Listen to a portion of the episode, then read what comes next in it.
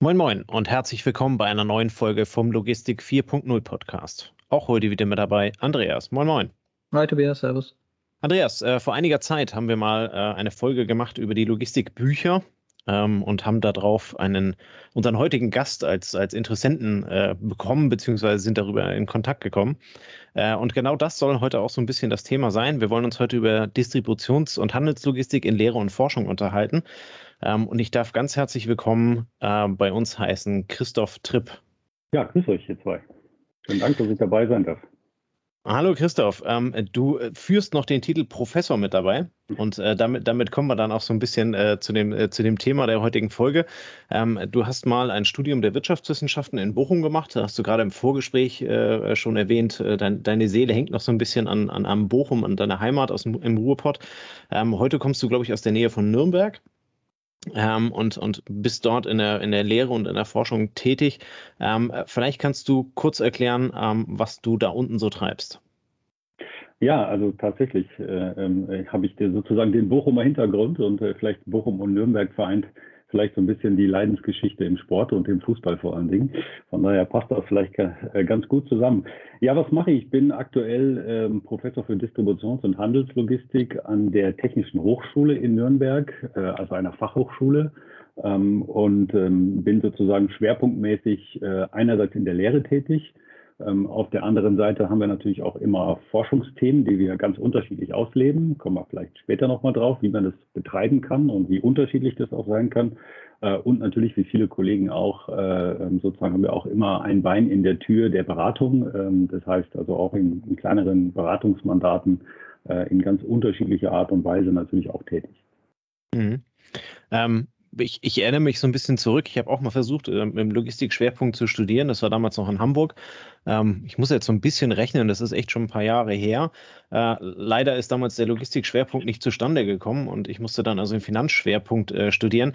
Ähm, mit deiner Erfahrung von heute und, und den letzten Jahren, wo sich also viel in der Logistik getan hat, studieren heute mehr Leute Logistik als früher oder äh, ist das also auf einem ähnlichen Niveau von der Erfahrung, wie es wie es bei mir der Fall war? Also definitiv wahrscheinlich im Vergleich zu deiner Erfahrung deutlich mehr. Wenn man jetzt von früher spricht, dann ist immer die Frage, was, was meint man mit früher? Also sag mal, im Vergleich zu den 90er Jahren und Anfang 2000er Jahren definitiv äh, natürlich viel, viel mehr Studierende in dem Bereich.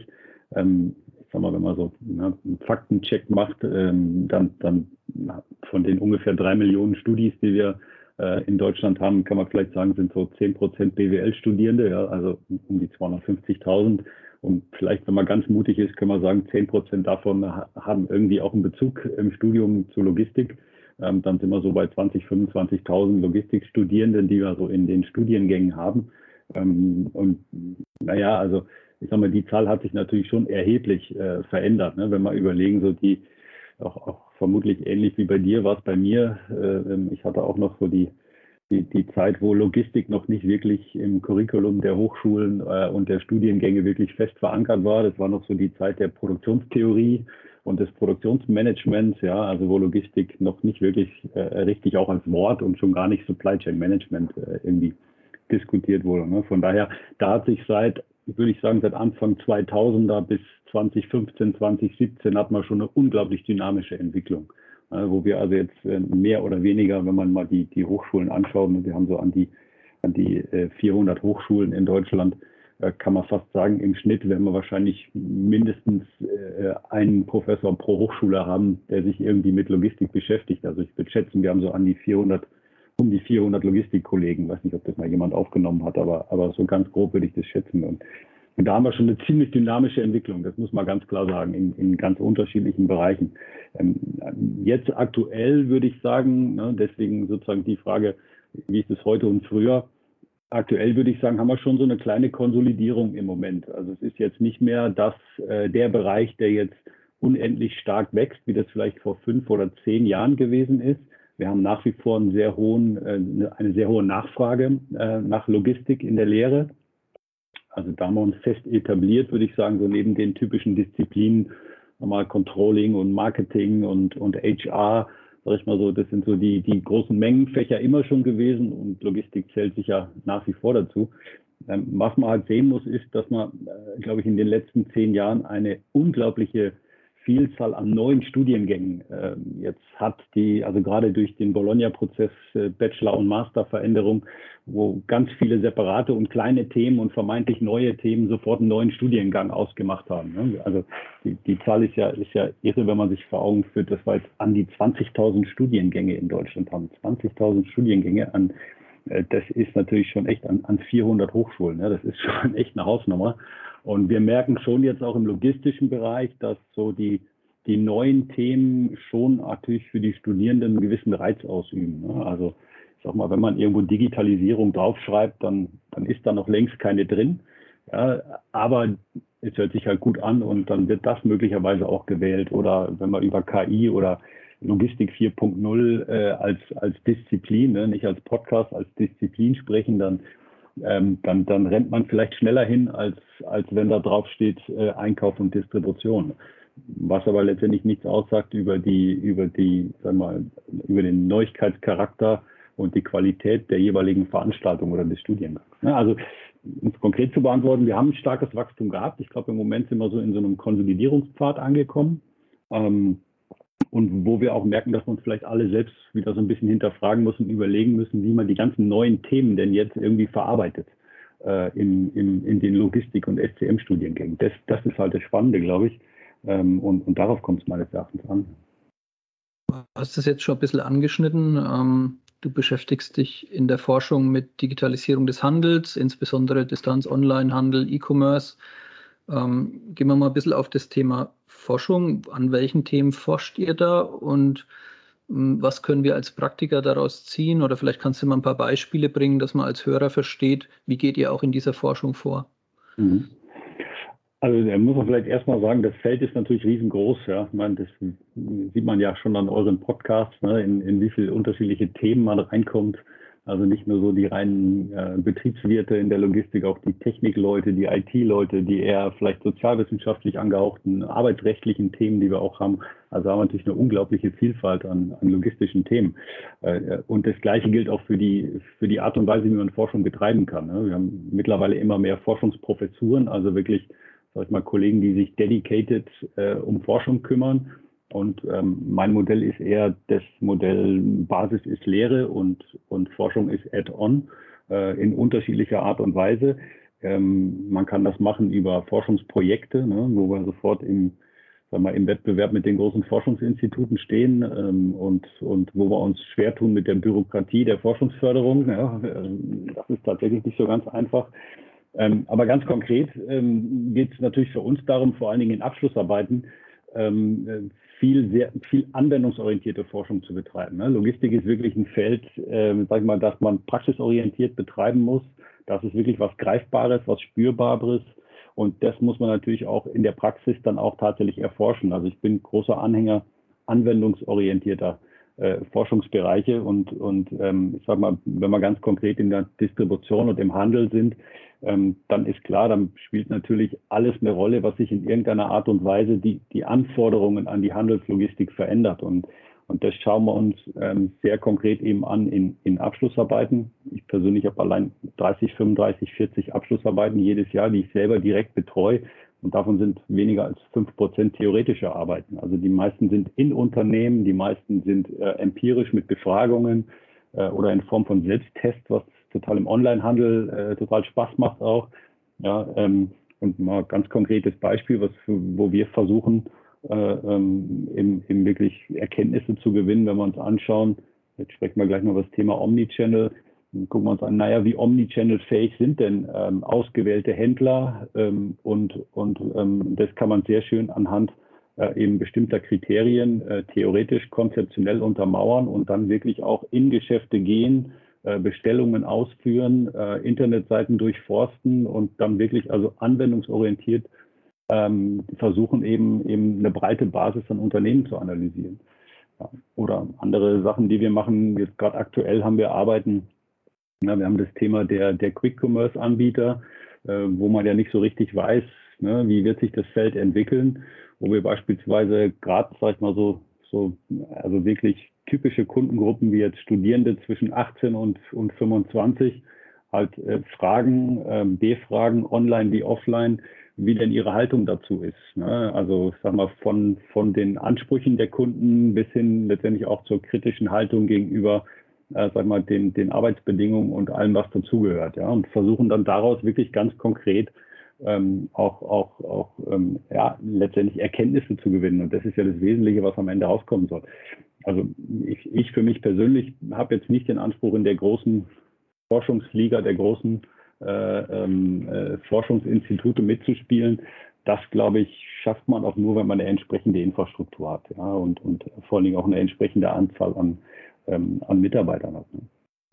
Spannend für mich, Spannend für mich, vielleicht, wenn ich das noch hinzufügen darf, ist halt wirklich die Frage, äh, wenn man mal so ein ganzes Stück weiter guckt, so in die nächsten 15, 15 Jahre, ähm, wie sich denn so dieser, dieser Zielkonflikt zwischen, ähm, ja, ich sag mal so, sehr ausgeprägter Convenience bei den Endkunden, wie verträgt sich das mit dem weiteren Nachhaltigkeitsgedanken? Ja? Also gerade soziale Nachhaltigkeit, Arbeitsbedingungen auf der einen Seite, aber auch ökologische Nachhaltigkeit. Das sind so ganz konkrete Dinge, ähm, wo ich sage, da, da, das schauen wir uns schon, schon sehr, sehr detailliert an. Ähm, und das eben von allen Seiten, ne, die, die irgendwie machbar sind. Aber immer konkret am Fall. Das macht viel, viel mehr Sinn, als, ähm, als, als sag mal, noch, noch ein weiteres konzeptionelles, rein konzeptionelles Thema zu erarbeiten. Und, und der Hauptzweck sagen wir, eurer Forschung bei der Ausbildung von Leuten ist ja auch, denen das Handwerkszeug so mitzugeben, dass sie das zukünftig in der Praxis dann auch verwenden können und dann eben vielleicht auch anders an Problemstellungen rangehen, äh, wie sie es gemacht hätten, wenn sie eben nicht das Studium gemacht hätten. Ne? Das genau, also da, da versuche ich immer zu sagen, das ist so, ich meine, das, das kennt ihr selber auch aus, aus euren äh, Themen heraus, so der gerade die Logistik ist ja so im, im, im operativen Bereich häufig im, oder immer noch sehr stark geprägt, was auch gut ist, ähm, von, von eher wenig analytisch geprägten Leuten. Ja, also das ist, sag mal so, das ist so die Hands-on-Mentalität, ja, Ärmel hoch und ich, ich weiß, was das Problem ist und ich weiß auch, wie man es löst. Und, und ich glaube, unser Beitrag ist dann doch eher zu sagen, naja, ähm, jetzt mach mal bitte eine vernünftige Problemsammlung, priorisiere die Probleme mal dann forschst du aber auch mal strukturiert nach den Ursachen, denn nur wenn du die Ursachen kennst, dann kannst du auch konkret ähm, ja, im Sinne einer ja, Root Cause Analyse kannst du auch ganz konkretes Problem lösen. Ja?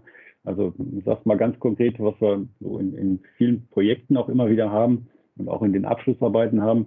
Ähm, da geht es dann um das Thema Kommissionierung im Lager und dann sind die Praktiker schnell dabei und sagen, na ja, wir lösen das alles, indem wir jetzt eine neue Kommissioniertechnologie einsetzen das ist ja alles schön und gut, kann ich machen. Aber wenn ich dann mir die Probleme angeschaut habe und die Schwachstellen, dann stelle ich vielleicht fest, dass, ähm, sag mal, die Schwäche in der Kommissionierung vielleicht schon auf die Mitarbeiter zurückzuführen sind, aber die sind nicht die Ursache, sondern die Ursache sind vielleicht fehlende Anreizsysteme, die im Hintergrund eigentlich mal aufgebaut werden müssten oder vielleicht auch fehlende Weiterbildung und Qualifikationen der Mitarbeiter.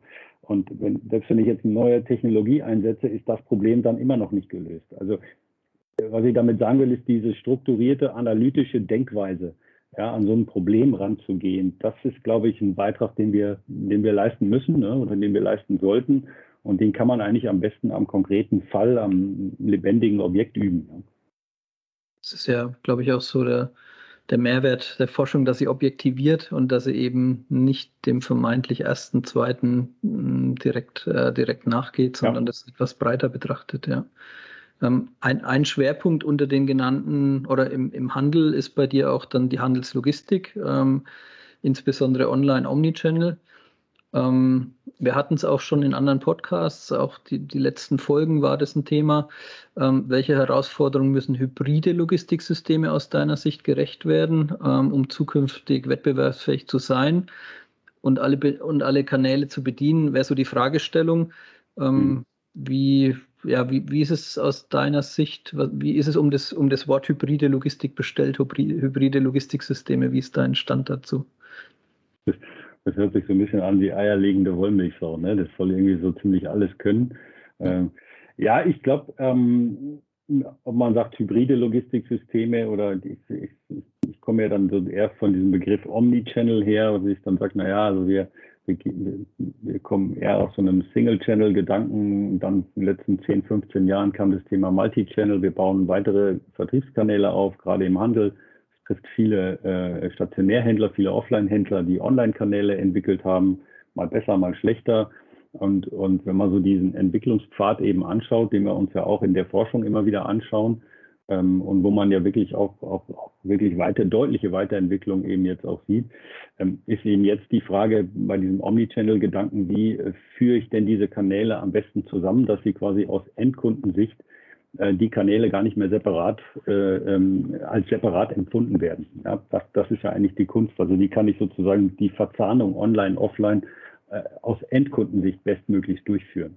Und ähm, ich sag mal, da würde ich immer unterscheiden auf der einen Seite eben zwischen der, sag mal, zwischen der Schnittstelle zum Endkunden, das ist so diese die Frontend-Seite, die, die wichtig ist. Ähm, das kann beispielsweise äh, äh, können beispielsweise Services sein, Omnichannel Services, die in der Filiale angeboten werden, wo wir eine Brücke bauen zum Onlinehandel oder umgekehrt. Ja, ich sag mal als Beispiel eben die, die, ähm, die Abgabe von online bestellter Ware im Stationärhandelsgeschäft. Ja, oder das Bestellen aus dem Stationärhandelsgeschäft ähm, nach Hause, falls eine Ware nicht sofort verfügbar ist. Ähm, oder das Bestellen online und das Beliefern in die Filiale, um eben dann Click and Collect zu betreiben, also die, mal eher diese Service-Seite.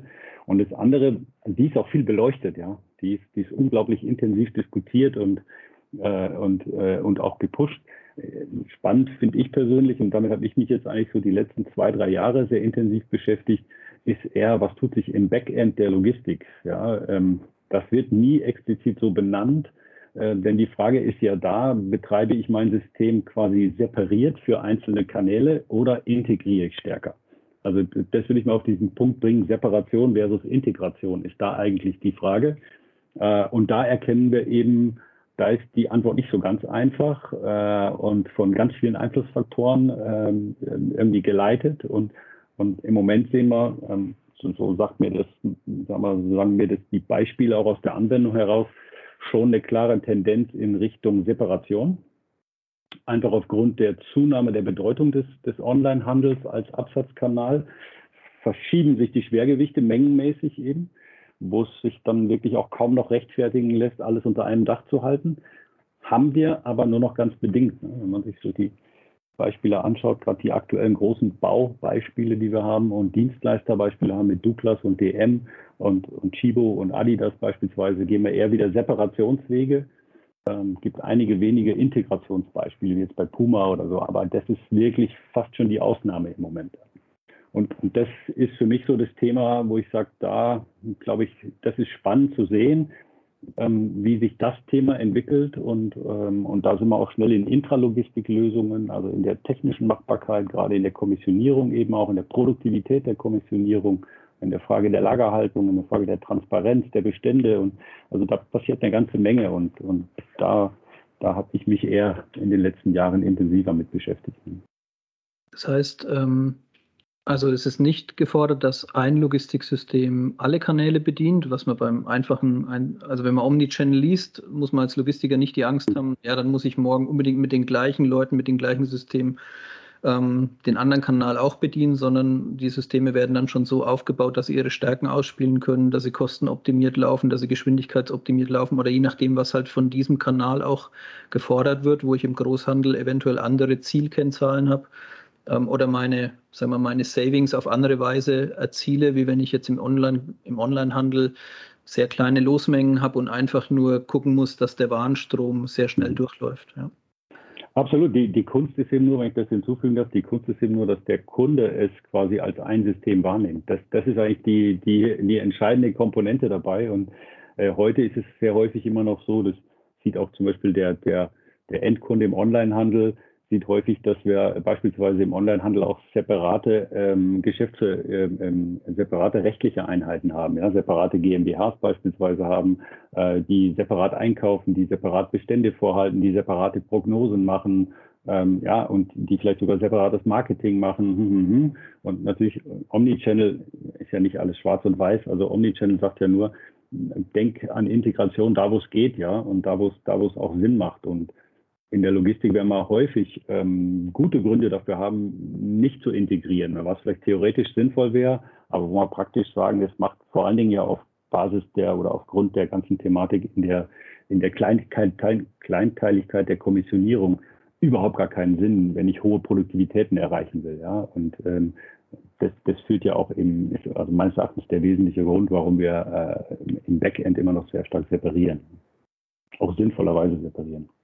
Okay, aber die Wahrnehmung, das ist schon, also es ist wie zum Beispiel, ich bin im Sterne-Restaurant, das Essen kommt aus der Küche, aber dass dahinter jemand steckt, der sich um die Nachspeisen kümmert und einer, der sich um die Soßen kümmert und ein Spezialist, der sich ums Gemüse kümmert, ähm, der Kunde soll es als eine Leistung wahrnehmen, ne? als eine Dienstleistung. Genau. Okay. genau. Ja, du hast jetzt auch dein neues Lehrbuch äh, oder dein neues Lehrbuch ist gerade erschienen. Im Vorgespräch war es noch so, E-Book ist, glaube ich, raus, äh, Print kommt noch. Ähm, für wen ist das Buch interessant? Das heißt Distributions- und Handelslogistik. Ähm, wer ist Zielgruppe? Die Studenten oder auch die Praktiker oder? Also ich habe jetzt, ich jetzt mit Verwunderung, muss ich sagen, äh, oder nicht, also mit positiver Verwunderung bei Amazon ein, ein, eine Rezension gelesen, die äh, genau das sozusagen aufgreift. Ähm, und ich schwöre, sie ist nicht gekauft. Äh, ich äh, weiß nicht, wer sich dahinter verbirgt. Also äh, wo genau das gesagt worden ist. Also es ist für, für äh, Studierende äh, prima, aber es ist eben auch für, für Praktiker gut. Äh, das freut mich halt natürlich besonders, gar keine Frage. Also man muss ja immer überlegen, also vielleicht auch so zum Hintergrund, wie das, wie das Buch entstanden ist. Das war ja tatsächlich wirklich eher, eher Zufall, ja. Ähm, muss ich tatsächlich sagen, ich hatte diesen Plan, wie viele andere Dinge in meinem Leben hatte ich nicht. Ähm, die, die, sind, die ist quasi bei einem halben Forschungsfreisemester entstanden. Äh, und wo ich mir überlegt habe, Mensch, jetzt machst mal ein bisschen was zu den Trends und Entwicklungen in der Handelslogistik. Und irgendwann hatte ich so 20, 30 Seiten zusammen und habe mit einem Kollegen gesprochen bei einem Abendessen und der sagte, Mensch, also jetzt mach doch halt weiter und mach doch ein Buch draus. Ja. Und ähm, dann habe ich so, naja, dann hatte ich irgendwann 50 Seiten und 100 Seiten und dann war ich dann so mutig zu sagen, jetzt kannst du mal einen Verlag fragen und dann bin ich auf Springer zugegangen und die waren sofort ähm, ja, sehr positiv und, und wollten das auch machen. Und dann bin ich quasi so in diesen, in diesen Kreislauf reingekommen.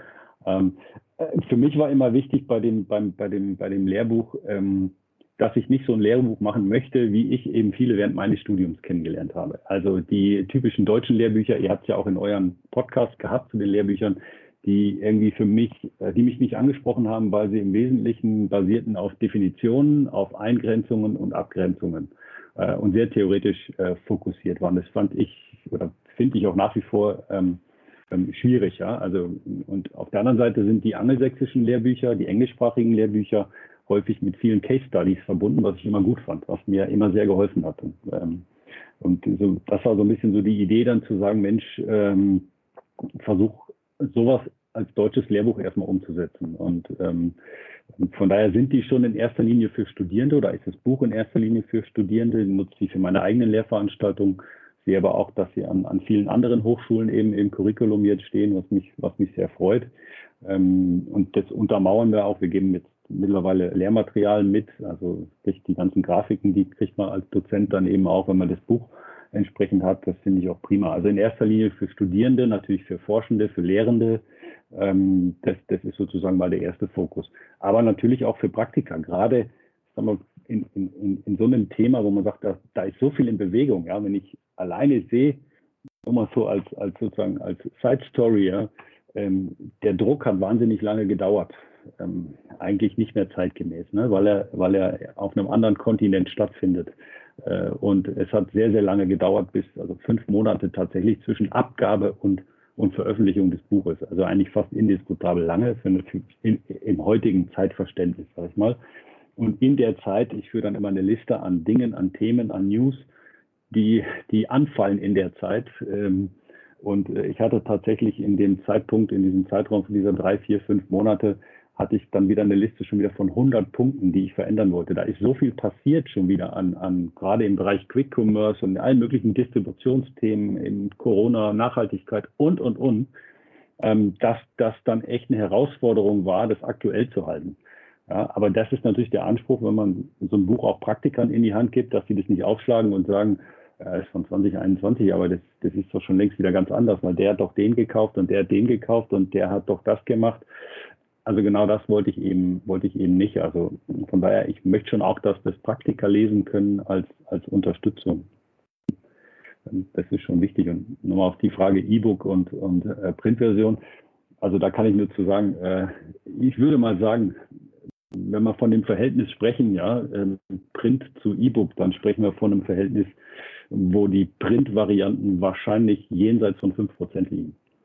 Also wenn ich jetzt mein, meine erste Auflage anschaue, dann sind wir fast bei 99 Prozent äh, ähm, E-Book und Online. Ähm, weil das halt, äh, weil das halt natürlich überwiegend über die Bibliotheken ähm, natürlich angeklickt wird und auch sozusagen gekauft wird indirekt. Die Studis haben ja freien Zugang und die Lehrenden und Forschenden ähm, über, über Rahmenkontrakte, die dann eben über Springerlinks stattfinden. Aber äh, das ist der große, große Teil natürlich. Ne? Also es sind äh, Printbücher äh, sind, sind tatsächlich äh, nicht mehr so häufig. Ne? Und wenn man jetzt hier in das Buch hinten reinschaut, dann, dann äh, in der Printversion steht auch drin Printed in Poland bei, äh, bei einem großen ähm, Online-Händler, dessen Namen ich jetzt nicht äh, nennen möchte, also ein klassisches äh, Fulfillment, äh, wo on-demand das Buch gedruckt wird. Ja, also das macht heute auch keiner mehr. Bücher auf Halde produzieren und irgendwo in Lager reinlegen. Ne? Dafür sind die Technologien da, um das möglichst schlank zu halten. Hast du denn, wenn du, wenn du sagst, das äh, wird hauptsächlich über die, über, äh, die E-Books halt eben dann äh, entsprechend konsumiert, ähm, äh, glaubst du, dass das Lernen aus, aus dem Buch, so wie wir es äh, vermutlich noch damals äh, gemacht haben, überhaupt eine Zukunft hat? Oder ähm, wird das vielmehr eine interaktive Plattform, Linksammlung, Apps äh, äh, oder, oder, oder sowas in der Art? Also ich, ich sag mal so, ich, ich habe ja auch zwei, zwei Jungs, die, die, ähm, wo ich auch sehe, dass die anders lernen, als ich früher gelernt habe. Ähm, also ich sag mal so, früher war der Fokus sehr stark ausschließlich auf dem Lehrbuch ja, und vielleicht noch auf dem wirklich Vorlesungsskript ne, äh, ähm, der, der, der Professoren, die man dann gehört hat. Heute ist es sicherlich ein viel, viel breiteres Feld. Also man, man könnte jetzt negativ formulieren, die Komplexität und die Auswahlmöglichkeiten sind viel größer und damit muss ich mehr Aufwand treiben, irgendwie das Richtige zu finden. Äh, positiv gesehen ist es natürlich schon so, dass ich, dass ich viel größere Potenziale habe, an Informationen ranzukommen. Also das, das muss man schon sagen und auch viel häufig eben viel schneller an Informationen kommen. Also ähm, ich sag mal, wenn ich die Studierenden jetzt, jetzt anschaue, dann haben die so eine Kombination ne, aus, aus äh, Skript, aus Buch, ähm, aus, äh, aus Podcasts, die sie nutzen, aus Zeitschriften, auf die sie zugriff, äh, zugreifen ähm, und auf sagen wir, erweiterten Vorlesungsunterlagen.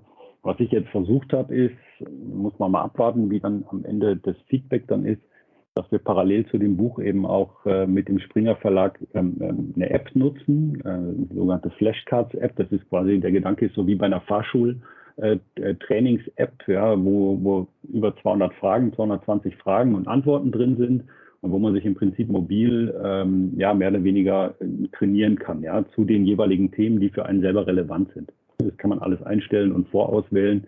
Ähm, das finde ich schon echt cool. Also das, das ist schon was, was wirklich so dem, dem, diesem On-Demand-Verständnis und diesem Streaming, äh, dieser Streaming-Convenience schon sehr entspricht, ja, die wir, die wir heute haben. Also so nach dem Motto, ich mache das dann, egal wo ich bin, in dem Moment, wo ich gerade Lust drauf habe und wie ich Zeit habe und Interesse habe. Ja. Ähm, das finde ich, finde ich schon extrem wichtig. Ähm, was wir halt sehen, ist, dass natürlich so das ganze Thema YouTube-Streams und ähnliches, ne, vielleicht kommen wir gleich nochmal drauf, was man so in der Lehre alles machen kann, aber ähm, sag mal, dass das natürlich ein, eine andere Bedeutung hat.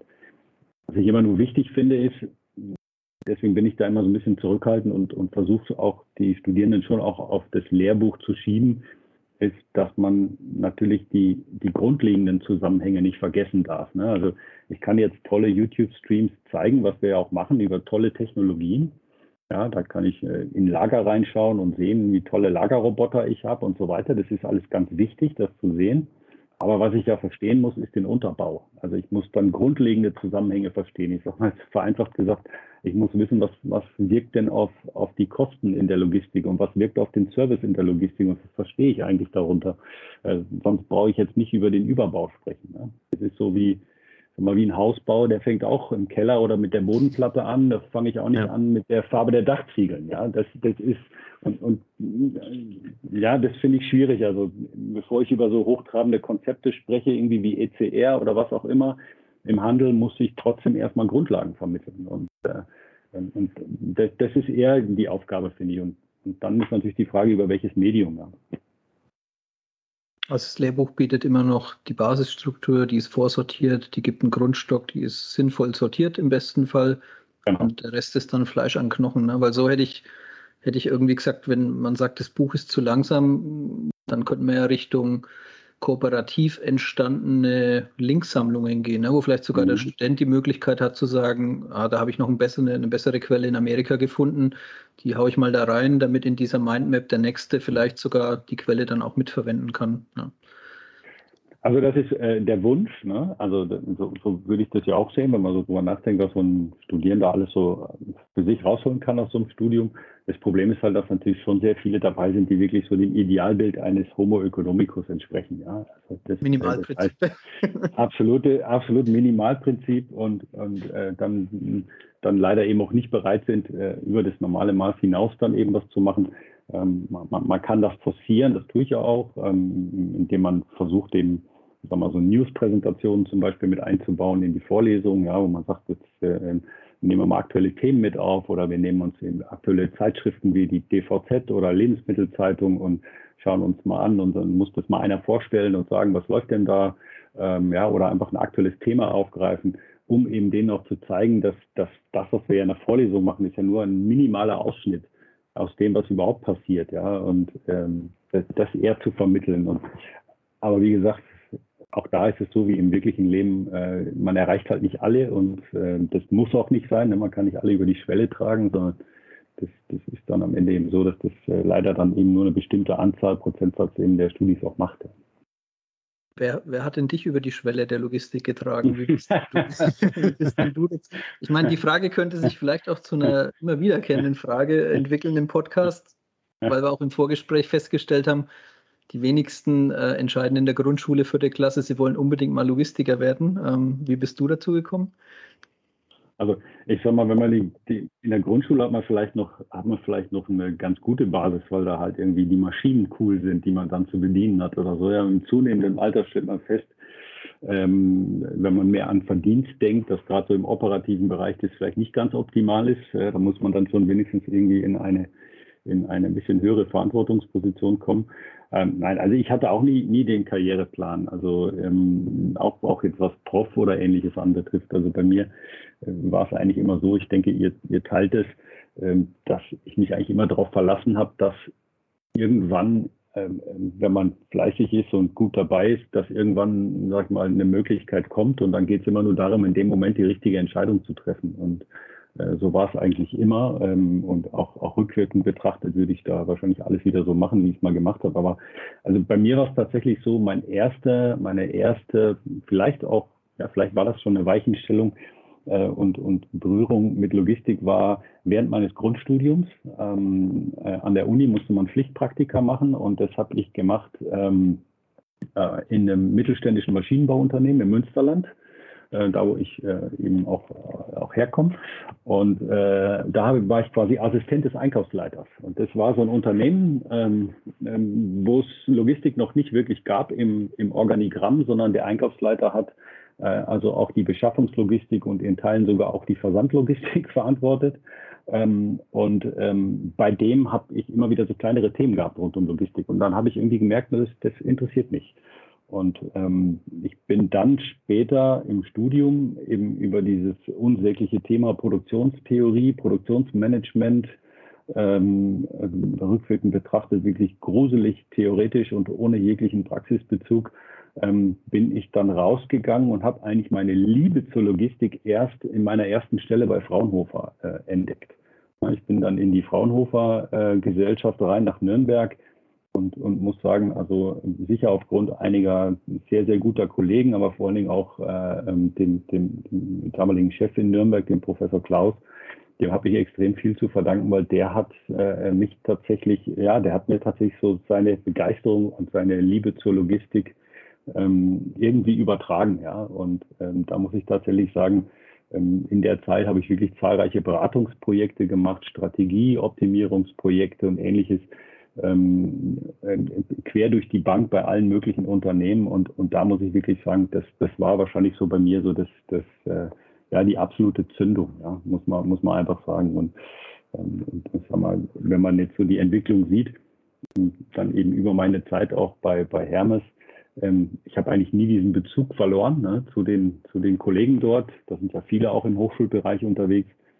Einen sehr guten Kollegen, dem ich das sicher auch verdanken hab, zu verdanken habe, dass ich jetzt wieder an der Hochschule bin. Der Kollege Stefan Distel aus Neu-Ulm, der ähm, da auch schon seit vielen Jahren ist. Und der hat mir immer gesagt, Mensch, das wäre auch was für dich. Und ähm, wie ist es dann? Ne? Man bewirbt sich. Ich habe mich dann aus einer laufenden Position bei Hermes beworben. Da war ich 33 äh, für eine Professur in, damals an der Hochschule in Hof. Mir gedacht habe, nach Franken zurück ist nicht so schlecht. Ähm, und, und es hat sofort geklappt. Ja, ich war selber total überrascht, äh, dass es funktioniert hat. Und jetzt bin ich, glaube ich, mittlerweile im 13. Jahr ja, mit, mit dem Wechsel dann irgendwann mal zwischen Hof und Nürnberg. Äh, und muss sagen, ich, ja, ich, ich lebe das halt, ja. Also das, Logistik wird man ja nicht los. Ne? Also die wird man ja, also Logistiker ist man beruflich wie auch privat. Das ist vielleicht manchmal für das Umfeld nicht so ganz einfach. Es ist ein Mindset. Genau. Oder eine Werte, ein Werte, Wertekanon Logistiker. Absolut. Ganzer ja. Lifestyle. ja, mittlerweile gibt es ja tatsächlich auch, auch sogar ganze Kollektionen für Logistiker, ja. Also wo, wo man sich also hier dann outen kann, ich bin Logistiker und äh, alles mögliche andere mit tollen Sprüchen drauf und so. Also es hat schon wirklich mittlerweile ein bisschen was von Lifestyle auch, ja. Also so, man, man weiß jetzt auch nach den letzten zwei Jahren, weiß jetzt jeder, wie systemrelevant das Thema ist, ja. Äh, ja. Das, das hat schon auch zu mehr Wertschätzung geführt. Aus, aus deiner Erfahrung, wenn es jetzt so, du hast jetzt schon ein paar Sachen erwähnt, ähm, was würdest du oder was gibst du vielleicht deinen Studierenden heute an die Hand, äh, um um ihnen zu erlauben, dass sie sich gut aufstellen, um dann gut in den Logistikerjob zu finden. So. Ja, auf jeden Fall mehr machen als das, was wir in den Vorlesungen machen. Ja. Also da, da ist natürlich viel dabei. Also ich sage mal, Netzwerk aufspannen ist natürlich möglichst frühzeitig wichtig, nicht erst irgendwie äh, ein, zwei Semester, bevor man rausgeht, sondern sehr frühzeitig im Semester schon. Also anfangen, äh, ähm, sag mal, in den relevanten sozialen Medien, äh, ähm, da mal ein Kontaktnetzwerk aufzubauen, aber nicht nur in den Social-Media-Bereichen, sondern eben auch real und physisch äh, Netzwerk aufzubauen. Fängt in der Region an, ne? kann man zum Beispiel über die BVL, über, über den BME oder was auch immer äh, wir da für Plattformen und Möglichkeiten haben. Ähm, Messeveranstaltungen besuchen ist auch immer wichtig. Ne? Das ist zwar im Moment alles schwierig, aber ich sag mal, die Logimat und die Transportlogistik, das sind beispielsweise äh, Pflichtveranstaltungen eigentlich für jeden Logistiker. Da sollte man äh, als Studie auch mal während des Studiums gewesen sein. Machen wir auch, bieten wir auch an. Ja, wir fahren mit denen dahin, wir stellen den Bus vor die Tür und sagen, hier habt ihr einen Tag und lebt euch aus und, und macht. macht. Nehmen leider nicht so viele in Anspruch, wie man denkt. Ähm, das ist das eine. Ähm, das andere ist natürlich parallel zum Studium halte ich es in der Logistik für extrem wichtig, ähm, als Werkstudent unterwegs zu sein, also sehr frühzeitig an, an, anzufangen mit einem wirklich nicht nur also mal aus, aus, aus Geldgründen gemachten Werkstudentenjob, sondern wirklich einen, der einem auch inhaltlich weiterbringt. Machen sehr viele unserer Studis, also im Master noch mehr als im Bachelor ähm, finde ich extrem wichtig, vielleicht auch mal bei unterschiedlichen Companies gewesen zu sein, um kennenzulernen, was will ich eigentlich? Will ich Industrie, will ich Handel, will ich Dienstleistung, will ich groß oder klein? Was liegt mir eigentlich? Will ich Einkauf, will ich, will ich Sales, will ich irgendwas? Also ich glaube, das ist ganz wichtig. Ähm, und natürlich ähm, muss man auch ganz klar sagen, ähm, für mich ganz, ganz wesentlich dann immer eine, eine, eine praxisbezogene Abschlussarbeit zu schreiben. Das gilt für die Bachelorarbeit genauso wie für die Masterarbeit. Das halte ich in der Logistik für unglaublich wichtig, weil das ist eine Disziplin, die in der Praxis groß geworden ist und, und ich finde es unglaublich wichtig, ähm, einem, einem potenziellen äh, Unternehmen, das mich einstellen möchte, zu zeigen, ich bin in der Lage, in fünf, sechs, sieben Monaten ein Projekt, das mir übertragen worden ist, äh, eben dementsprechend analytisch, konzeptionell zu bearbeiten. Und ich kann mich auch bewegen in so einem Unternehmensgeflecht. Ich kann Netzwerke knüpfen und, und, und. Also das finde ich unglaublich wichtig. Ne? Und ähm, das gilt, glaube ich, in der, in der Logistik noch mehr als in anderen Disziplinen.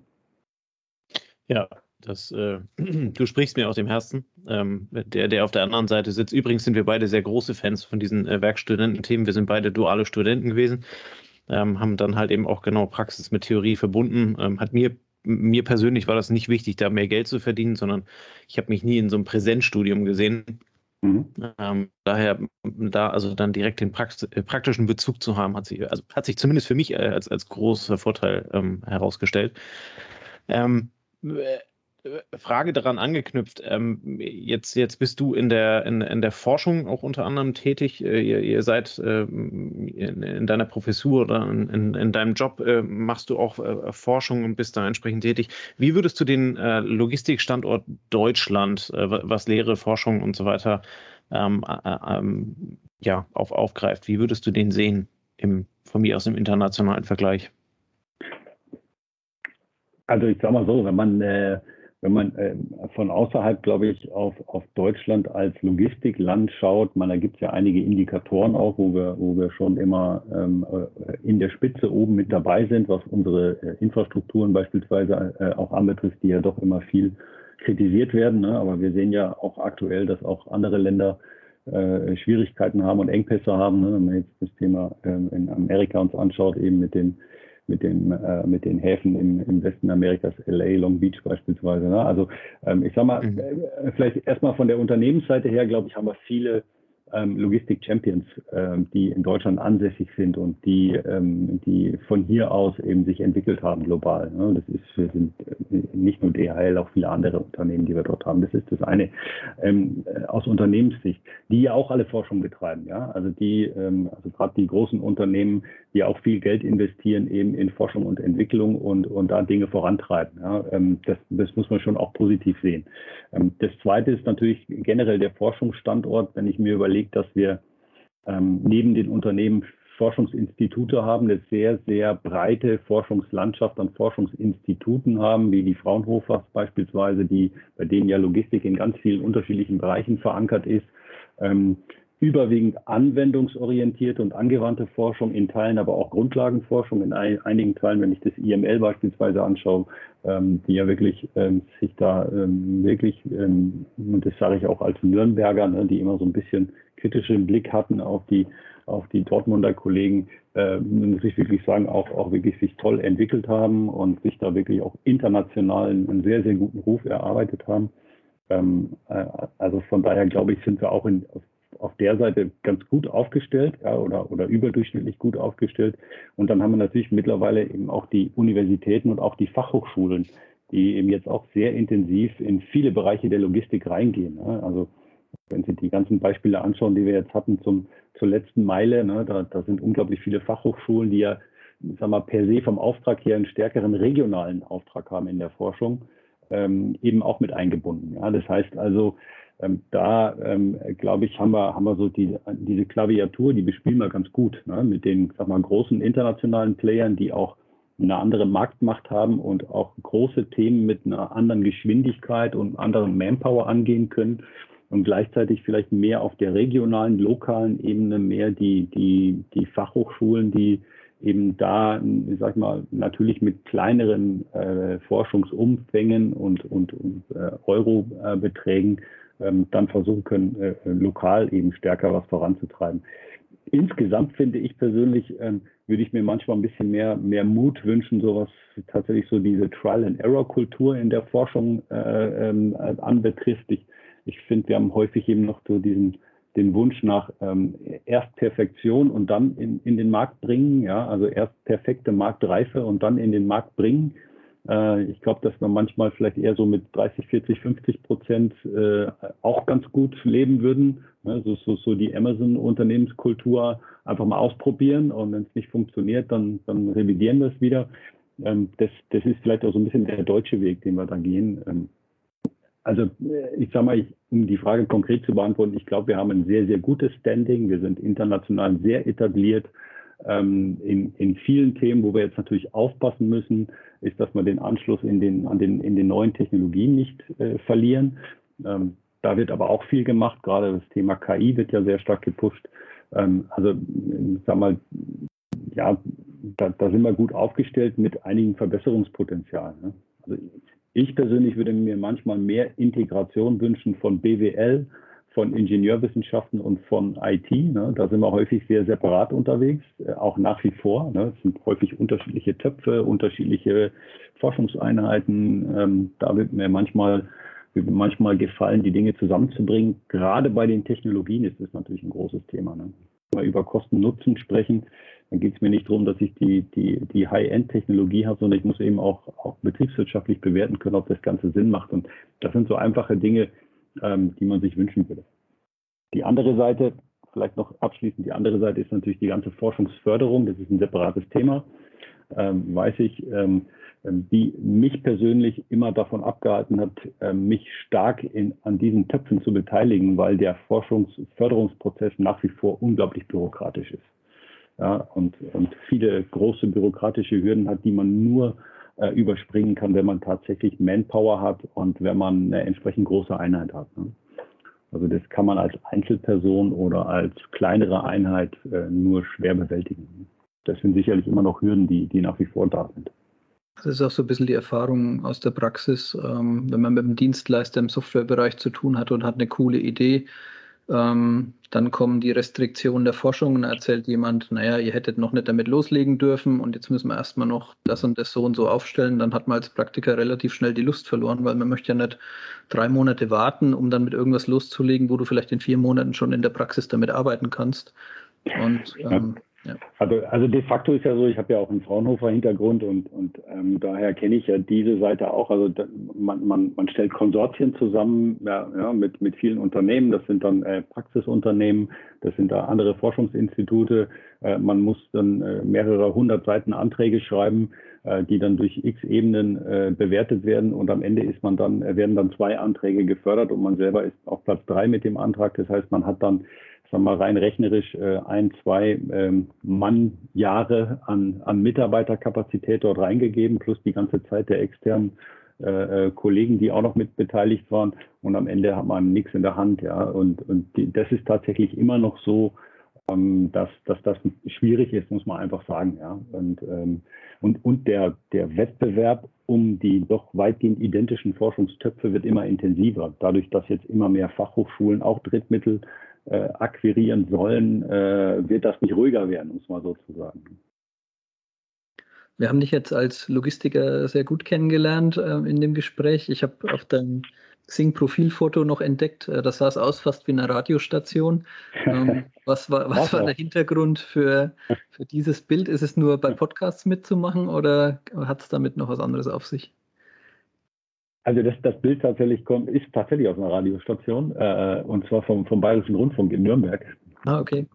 Ja, das war sozusagen, ist entstand, ich glaube, im letzten oder letzten oder vorletzten Jahr ähm, äh, im Rahmen von einem, einem Radiointerview, auch einer Podcastaufnahme äh, zum, zum Black Friday. Ähm, kann ich mich noch gut erinnern, auf äh, BR2, äh, einem wirklich sehr geschätzten äh, Kultur- und Wissenschafts- und Gesellschaftssender im Bayerischen Rundfunk.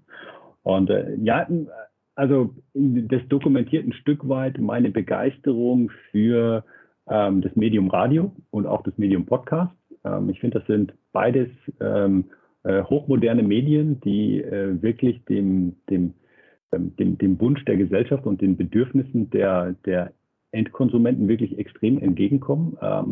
Radio ist natürlich sozusagen Podcast in Live, ja, ähm, was, was schon auch einen echten großen Reiz hat, muss man sagen. Ähm, Podcast ist vielleicht mit einer höheren Convenience verbunden, ne? also weil man es einfach on demand machen kann. Aber beide Medien ähm, finde ich einfach unglaublich coole und klasse Formate, ähm, weil man einfach ähm, wirklich mit wenig Aufwand äh, sehr viel sehr viel auslösen kann. Und, und äh, daher vielleicht auch so dieses Foto, weil es hat mir einfach gefallen. Es hat mir Spaß gemacht, so wie jetzt heute auch. So hat mir auch das damals ähm, mit den BR-Kollegen Spaß gemacht. Ähm, das, das, ich finde es einfach, sind einfach phänomenal gute Medien. Und dein Buch sprichst du gerade noch als Hörbuch ein, oder? das das wäre es nein, ähm, das äh, glaube ich eher nicht. Also ich, ähm, wie es immer so ist, ähm, wenn man gerade, also ich weiß nicht, wie es euch da mal geht, wenn man so große äh, für sich so, so, so Meilensteine gemacht hat und die zweite Auflage war jetzt wieder ein Thema, wo man halt doch eine Zeit lang sehr intensiv dran gearbeitet hat, dann hat man erstmal so eine kleine, ich will nicht sagen eine Schaffenskrise, aber dann hat man erstmal so eine kleine kurze Motivationspause, ne, wo man einfach geschafft ist und ähm, und jetzt kommt so langsam bei mir schon der Gedanke, wie geht es jetzt weiter? Also ich denke jetzt tatsächlich drüber nach, eine, eine englischsprachige Version ähm, zu entwickeln. Äh, die müsste ich aber tatsächlich irgendwie anpassen, weil natürlich die Beispiele überwiegend äh, deutsche Beispiele sind, die drin sind, die für einen Asiaten oder einen Amerikaner kaum nach, nachzuvollziehen sind. Es sind schon viele Spezifika, ähm, sag mal, des deutschen Marktes eben auch drin, auch im Handel. Ähm, das müsste man irgendwie entweder verschlanken oder ähnliches. Aber ja, von daher denke ich nicht über Hörbücher nach. Wäre vielleicht tatsächlich auch noch eine Variante. Ähm, weiß ich nicht, ob ich die richtige Stimme dafür habe. Ähm, aber die Alternative wäre dann die englischsprachige Version, vielleicht in zwei oder drei Jahren. Ähm, je nachdem, wie viel, wie viel Lust und wie offen auch der Verlag dafür ist. Das ist ja auch mal eine andere Frage. Ja, super, Christoph. Vielen Dank für die äh, Einblicke, die du uns gegeben hast. Ähm, obligatorisch stellen wir unserem äh, Interviewgast immer noch die, die, die letzte Frage, die äh, uns und äh, den Hörern so ein wenig Inspiration geben soll. Ähm, welches Buch, Film, Podcast, Medium, ähm, was auch immer, ähm, hat dich in deinem Leben so beeinflusst, dass du den, äh, dass du den Weg so gegangen bist, wie du ihn gegangen bist? Gibt es da was? Also ich kann, ich kann nicht sagen, dass, dass da ein Buch dabei war, was mich jetzt äh, besonders begleitet hat. Ich, ich kann nur ähm, rück, rückblickend sagen, dass ich ähm, selber tatsächlich auch äh, entgegen dem Wunsch meiner Eltern ähm, in meiner Jugend ähm, kein großer Leser war. Ähm, das hätten sie sich bestimmt anders gewünscht. Äh, während des Studiums ähm, musste ich zum großen Leser werden, habe das aber eher widerwillig gemacht und heute bin ich beruflich, äh, wenn man Beruf und Freizeit überhaupt wirklich voneinander trennen kann, dann in so einem Job, äh, muss ich genauso sehr, sehr viel lesen und mache das auch mit Begeisterung. Ähm, also von daher, es ist nicht das eine Werk, ähm, ähm, was ich vielleicht denjenigen mitgeben kann, die, die vielleicht keine großen Leser sind, dass ich glaube, dass man, dass man sich schon auch durch, durch unterschiedliche Quellen gut inspirieren lassen kann ähm, und auch immer wieder gut inspirieren lassen kann, auch was, was sozusagen neue Themen anbetrifft. Ich habe zum Beispiel jetzt ähm, aktuell in der Corona-Zeit, wo wir immer dieses Thema hatten ähm, oder haben, äh, Sinnhaftigkeit von Regeln und Gesetzen und ähm, Veränderungsgeschwindigkeit von Regeln und Gesetzen, ähm, habe ich mich tatsächlich wieder so ein bisschen zurückerinnert an mein Studium ähm, in, äh, an der Ruhr-Uni in Bochum. Ähm, da haben wir eine Veranstaltung gehabt, ich kann mich gut erinnern, im Grundstudium zur sogenannten neuen Institutionenökonomik, ähm, wo es sozusagen darum geht, ähm, eben äh, unter anderem in einem Teilbereich ähm, die Frage der, der Bürokratie und der Regeln und der Gesetze und der Sinnhaftigkeit zu diskutieren. Und habe tatsächlich jetzt wieder vor ein paar Tagen mir eines meiner ganz alten VWL-Bücher rausgekramt und habe äh, nochmal ein bisschen nachgelesen zum Thema neue Institutionenökonomik und habe sehr interessiert über den Selbsterhaltungstrieb der Bürokratie gelesen. Ja. Äh, und, äh, und, ähm, und ja, tatsächlich äh, mit, Faszination festgestellt, dass Dinge, die in den 50er, 60er Jahren beschrieben worden sind, äh, tatsächlich auch heute noch eins zu eins übertragbar sind auf die Situation. Ja, das begeistert mich dann eher sowas ähm, als als äh, irgendeine Belletristik. Ne? Das ist nicht so ganz meine Welt. Ähm, privat bin ich nicht der große Leser, aber das sind so Dinge, die die wo ich mich immer wieder erfreue. Ja, wenn, wenn man tatsächlich auch mal so ältere Bücher rausgreift ähm, und und feststellt, manchmal ist das Alte doch total modern. Das finde ich tatsächlich viel viel faszinierender ähm, als, als jegliche Art von Krimi, den ich in der Hand habe. Ja, super. Vielen lieben Dank äh, für, die, für die Einschätzung. Ähm, insgesamt, äh, ich fand das ganze Interview sehr, sehr spannend, äh, das auch mal von der, von der Hochschulseite, wenn ich die so bezeichnen darf, äh, zu sehen. Ähm, wir haben natürlich äh, großes Interesse daran, äh, unseren, unseren Hörern äh, dann äh, die Logistik auch immer näher zu bringen. Und vielleicht kriegen wir doch einen gecatcht, äh, der das also nochmal studieren möchte oder sowieso äh, da, da reinfindet und vielleicht sogar mal einen Student in unserem Podcast verirrt und, und die Folge hört. Ähm, von daher, ja, fand ich, fand ich sehr spannend, wie sich das alles entwickelt, woran ihr arbeitet. Ähm, hätte ich mir damals gerne in meinem Studium gewünscht. Ich hatte zwar auch fähige Dozenten, allerdings dann eher im Finanzthema, weil die Logistik halt eben, wie gesagt, nicht zustande kam. Toll. Ähm, ja, wäre ich nochmal 20, würde ich es heute vermutlich anders machen. Ja, aber man muss natürlich jetzt sagen, so gerade durch diese ähm, durch diese Welle äh, Anfang ab Anfang 2000, also bis 2015, sage ich mal, konnte man feststellen, haben wir viele Erweiterungsprofessuren gehabt, ne? also neue neue Professuren.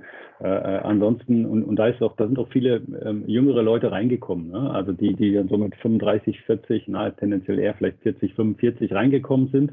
Ähm, und das merkt man natürlich dann schon, wenn so eine dann dann ist so eine Disziplin dynamischer als als wenn die nur von sagen wir, von 60 plus lebt, die so, ja, sagen wir, das zu Ende bringen wollen. Ne? Das ist halt einfach so, ja. wie, im, wie, im, normalen Berufsleben auch. Und, und ähm, da hat es schon auch eine, eine echt hohe Dynamik gegeben. Jetzt im Moment ist es halt einfach so, dass natürlich die Ansprüche von Seiten der Studis schon auch groß sind und das ganze Thema Didaktik in der Hochschule äh, pff, wahnsinnig gestafft wird, also mit Projektfördermitteln, aber auch mit, äh, mit Mitarbeitern. Äh, und ich weiß nicht, was wir alles, wir haben, wir haben bei uns die Nacht des Schreibens und ich weiß nicht, was die Nacht des Lesens und äh, also, wo man manchmal den Eindruck hat, wir machen da Dinge, die man eigentlich auf dem Gym oder auf der Realschule irgendwie lernen sollte, aber die machen wir jetzt an der Hochschule teilweise noch. Ähm, und es wirkt sich auch in der Lehre aus, ne, dass wir einfach äh, Exkursionen machen, da haben wir jetzt gar nicht drüber gesprochen, ne, Exkursionen. Ähm, ich hatte gestern einen Praktika-Vortrag auch bei mir in der Vorlesung von Amazon, äh, die man super mit einbinden kann, äh, Projekte mit den Studis, Simulationsspiele, die wir machen.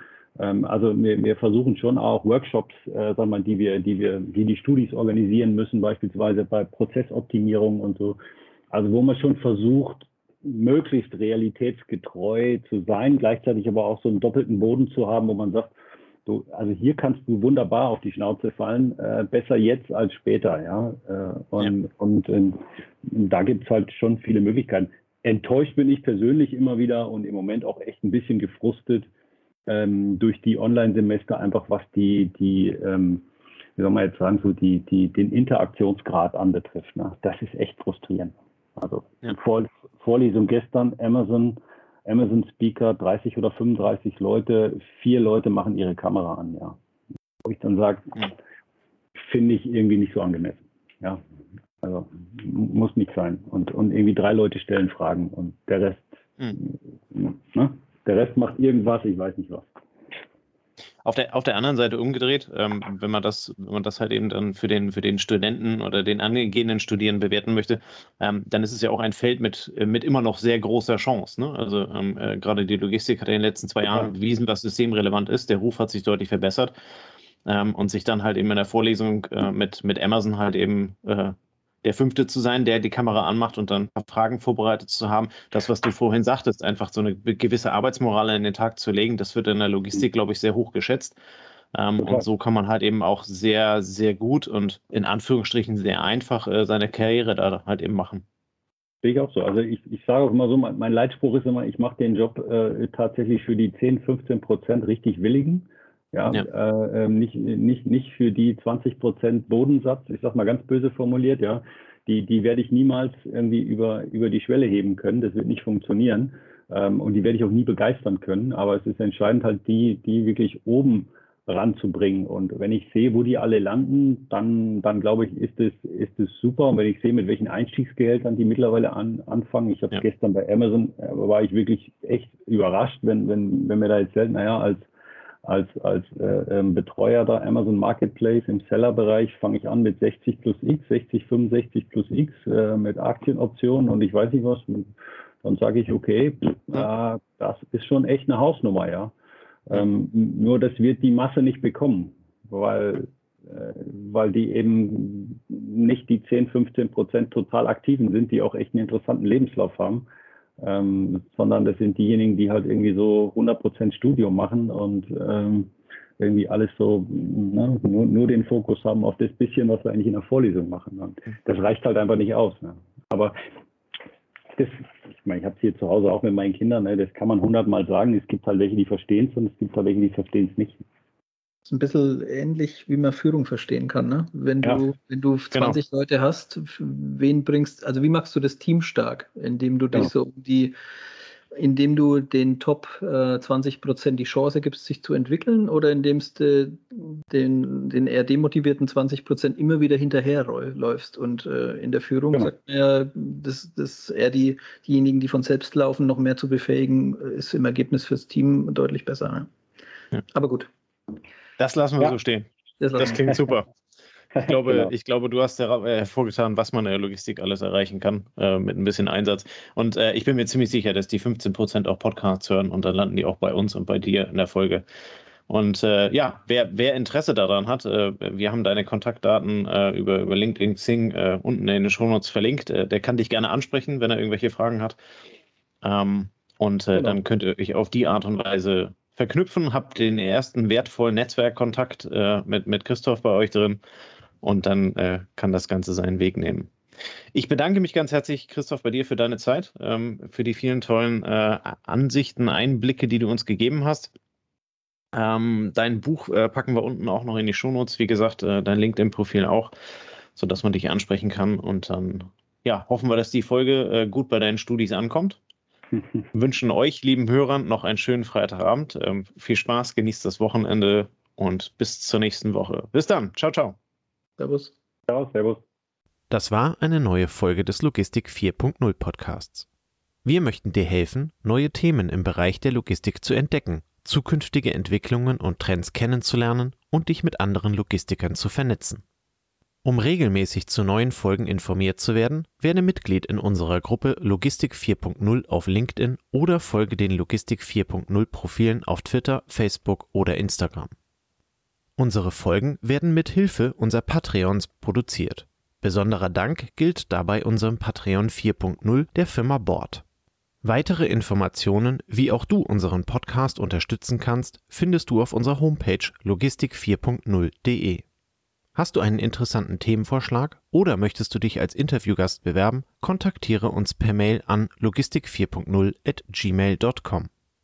Bei persönlichen Kontaktanfragen an uns schreib uns gerne dein Anliegen dazu, damit wir wissen, wie wir diese Anfrage einordnen können und dich unter dem täglichen Spam schnell herausfischen können. Vielen Dank und weiterhin viel Spaß mit unserem Logistik 4.0 Podcast.